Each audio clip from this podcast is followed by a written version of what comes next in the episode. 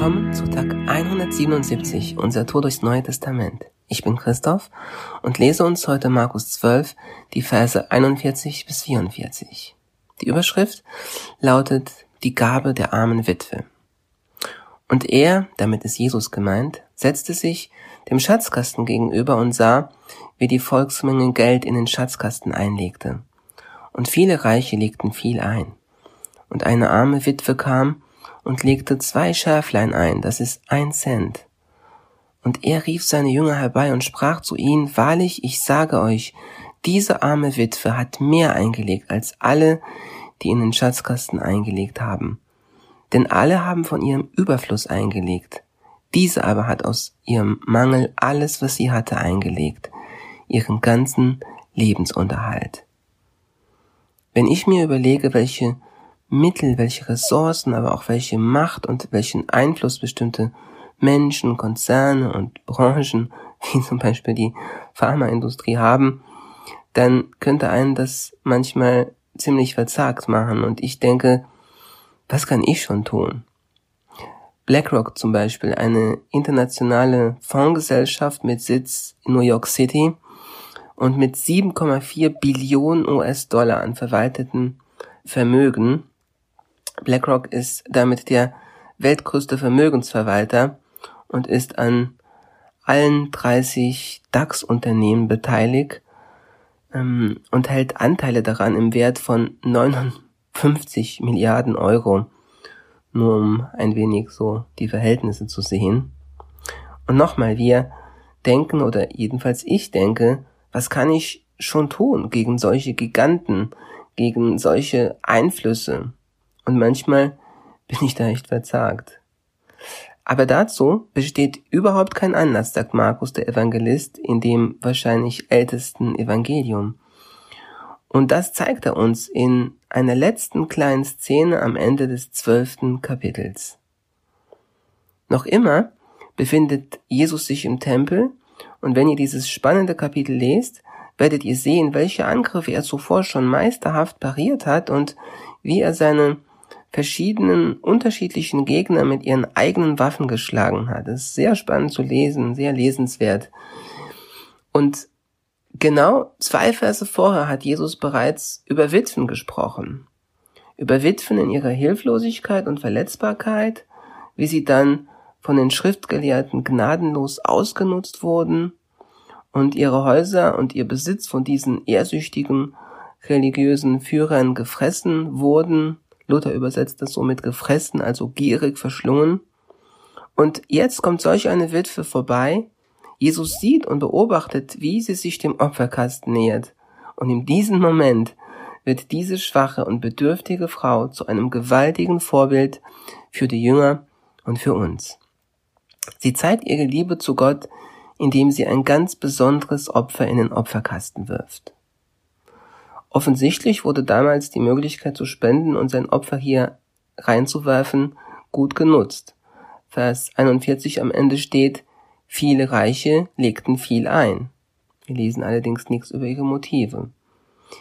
Diese alte Witwe aus unserem Text allerdings nähert sich dem Kasten und es macht kling, kling und man hört zwei leichte kleine Münzen in den Opferkasten fallen. Luther übersetzt das Wort für diese klingenden Münzen, welches heute noch zu unserem Sprachsatz, äh, Sprachschatz gehört, mit zwei Schärflein. Ihr kennt vielleicht die Formulierung oder habt sie zumindest schon mal irgendwo gehört.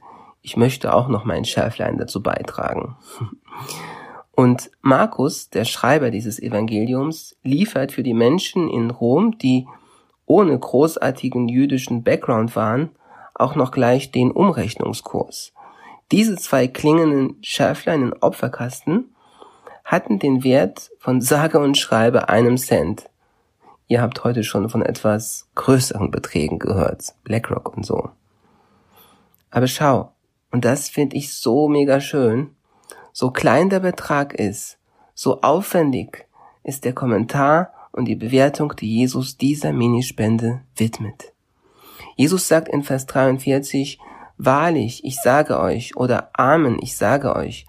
Und das, lieber Zuhörer, war die Formel einer starken göttlichen Bekräftigung. Und Jesus hat diese Formulierung oft benutzt, als er über seine eigene Autorität und Identität als Gott gesprochen hat. Und jetzt wirft da eine alte Frau den Betrag von einem Cent in den Opferkasten und Jesus sagt, wahrlich, ich sage euch, hallo? Was zeigt uns das? Hey, es zeigt uns, dass er diese Gabe extrem ernst nimmt. Und darin liegt eine riesige Motivation für mich, hier in diesem Text unseres heutigen Podcasts. Bei Jesus kann das wenige, das Kleine, das ich mitbringe und das wir ihm geben, eine große und starke Bedeutung bekommen. Er sieht es, er nimmt es wahr, er freut sich und er benutzt es für sein Reich. Und das, ihr Lieben, gilt nicht nur für unsere Finanzen, sondern für alle unsere Gaben. Und seien sie noch so klein, für alle Gaben, die wir, die wir einbringen in sein Reich, die wir ihm geben, die wir ihm bringen. Schau, entscheidend ist nicht, dass du super begabt bist. Entscheidend ist auch nicht der zählbare und messbare Vergleich.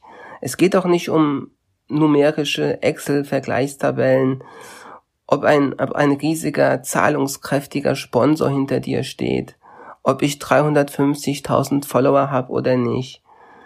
Entscheidend ist, dass Jesus unsere Gaben sieht und er sieht sie. Und entscheidend ist das, was Jesus aus unserer Gabe macht. Und er macht was daraus.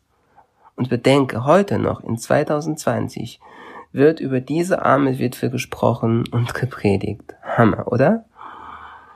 Diese Witwe hat ganze Sache gemacht. Und das freut Gott und das erkennt er hier an. Jesus sagt in Vers 44, denn alle haben von ihrem Überfluss eingelegt. Diese aber hat aus ihrem Mangel alles, was sie hatte, eingelegt, ihren ganzen Lebensunterhalt. Das fordert mich an diesem Text echt heraus und beschämt mich auch ein wenig, denn so oft gebe ich nur aus meinem Überfluss, ohne dass es mich wirklich viel kostet. Aber sie gibt Gott ihren ganzen Lebensunterhalt und vertraut darauf, dass Gott sich in dieser damaligen sozialnetzschwachen Zeit, dass Gott sich um sie, die Witwe, kümmern wird. Sie hat wirklich mit diesen zwei Schaflein ihr Herz in den Opferkasten geworfen. Hey, am Ende zählt nur eins, nämlich wie Jesus meine Gabe bewertet und was er daraus macht. Und wenn er sagt, das ist viel wert, und das setze ich in meinem Reich ein, und zwar in einem Ausmaß, den du dir nicht im Traum vorstellen kannst und erwartet hättest, wenn der Gott des Universums so ist und deine Gabe so sieht, dann wird viel daraus werden. Und auf die Ewigkeit gesehen hast du dadurch mehr Kraft und Einfluss als BlackRock mit seinen 7,4 Billionen. Nimm das mit und sei mit deiner Gabe heute ein Segen für andere. Gott segne dich.